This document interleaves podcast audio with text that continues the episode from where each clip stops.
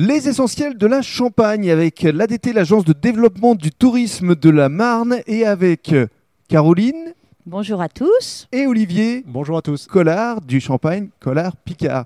Bonjour à tous les deux. Et alors, vous allez, dans le cadre de ce premier podcast, nous raconter l'histoire euh, de votre Champagne. Comment est-il né au juste, Caroline? Alors, notre champagne euh, est né euh, le, le lendemain de notre mariage en 1996.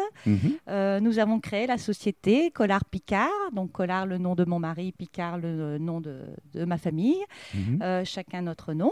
Donc, nous avons créé cette marque et puis nous avons grandi petit à petit, si on peut dire. Donc, ça fait combien de temps, vous dites? Ça fait depuis 1996. 96, donc ça fait 25 ans. On compte plus, on compte plus. euh, Justement, au, au bout d'un quart de siècle aujourd'hui, quelle réussite Parce que vous avez votre boutique sur l'avenue de Champagne. Tout à fait, oui, ça a été une grande évolution, euh, surtout quand on s'est installé, on a commencé euh, assez petit, Mhm. sans clients, puisque nos parents réciproquement ont gardé leurs clients. C'est vraiment une société qu'on a créée. Donc on est parti avec aucun client. On est sur une superficie aujourd'hui de 16 hectares.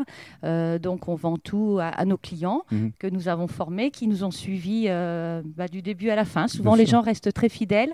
Ils achètent avant tout bon, le produit, mais aussi il y a vraiment euh, un échange avec ses clients et un amour réciproque, je crois. Bien sûr, alors vous vendez ici avenue de Champagne, partout en France et puis à l'étranger également. Bien sûr, oui, on fait 50% France, 50% export. D'accord Quel type de pays Alors, le premier pays où on vend le plus, c'est le Japon. Mhm. Ce sont des pays, euh, enfin, des personnes euh, très gastronomiques qui aiment vraiment avoir un champagne euh, rapport qualité-prix euh, fiable, enfin authentique, Mhm. on va dire. Et puis, euh, deuxième pays, beaucoup l'Italie. Euh, les Italiens adorent euh, les vins pétillants, dont le champagne, bien sûr.